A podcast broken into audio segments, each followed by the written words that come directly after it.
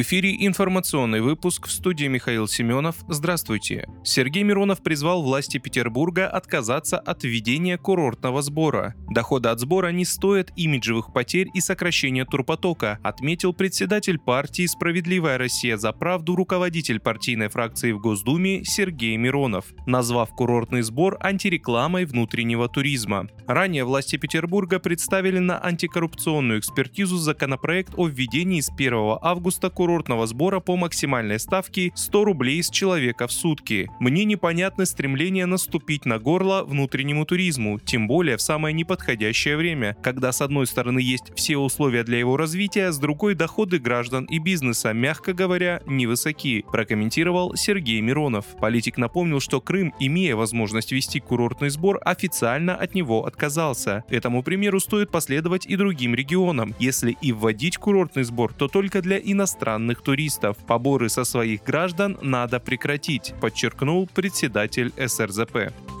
Российское посольство в Турции прокомментировало остановку транзита товаров. Причина остановки транзита подсанкционных товаров из Турции в Россию устанавливается. Ведется работа по выяснению всех обстоятельств и возобновлению поставок. Таким образом, ситуацию прокомментировали в российском посольстве. Представитель дипмиссии заявил, что российская сторона находится в контакте с турецкими властями и надеется на скорое разрешение ситуации. Каких-либо деталей переговоров собеседник не привел.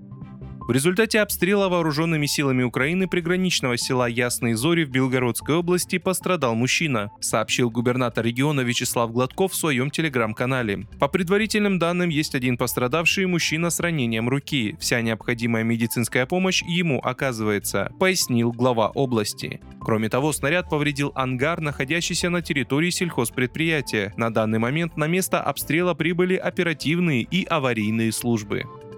В феврале 2023 года продажи автомобилей «Москвич» в России выросли почти в два раза, сообщает Автостат. За минувший месяц на российском рынке было реализовано 57 автомобилей, тогда как в январе объем продаж возрожденной марки составлял 29 штук. Большую часть, 50 машин, составили кроссоверы «Москвич-3» с бензиновым двигателем, а остальные 7 экземпляров – электромобили «Москвич-3Е».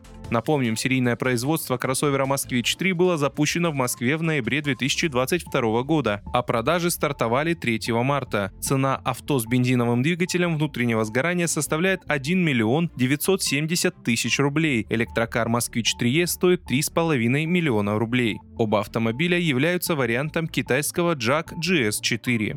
Вы слушали информационный выпуск. Оставайтесь на справедливом радио.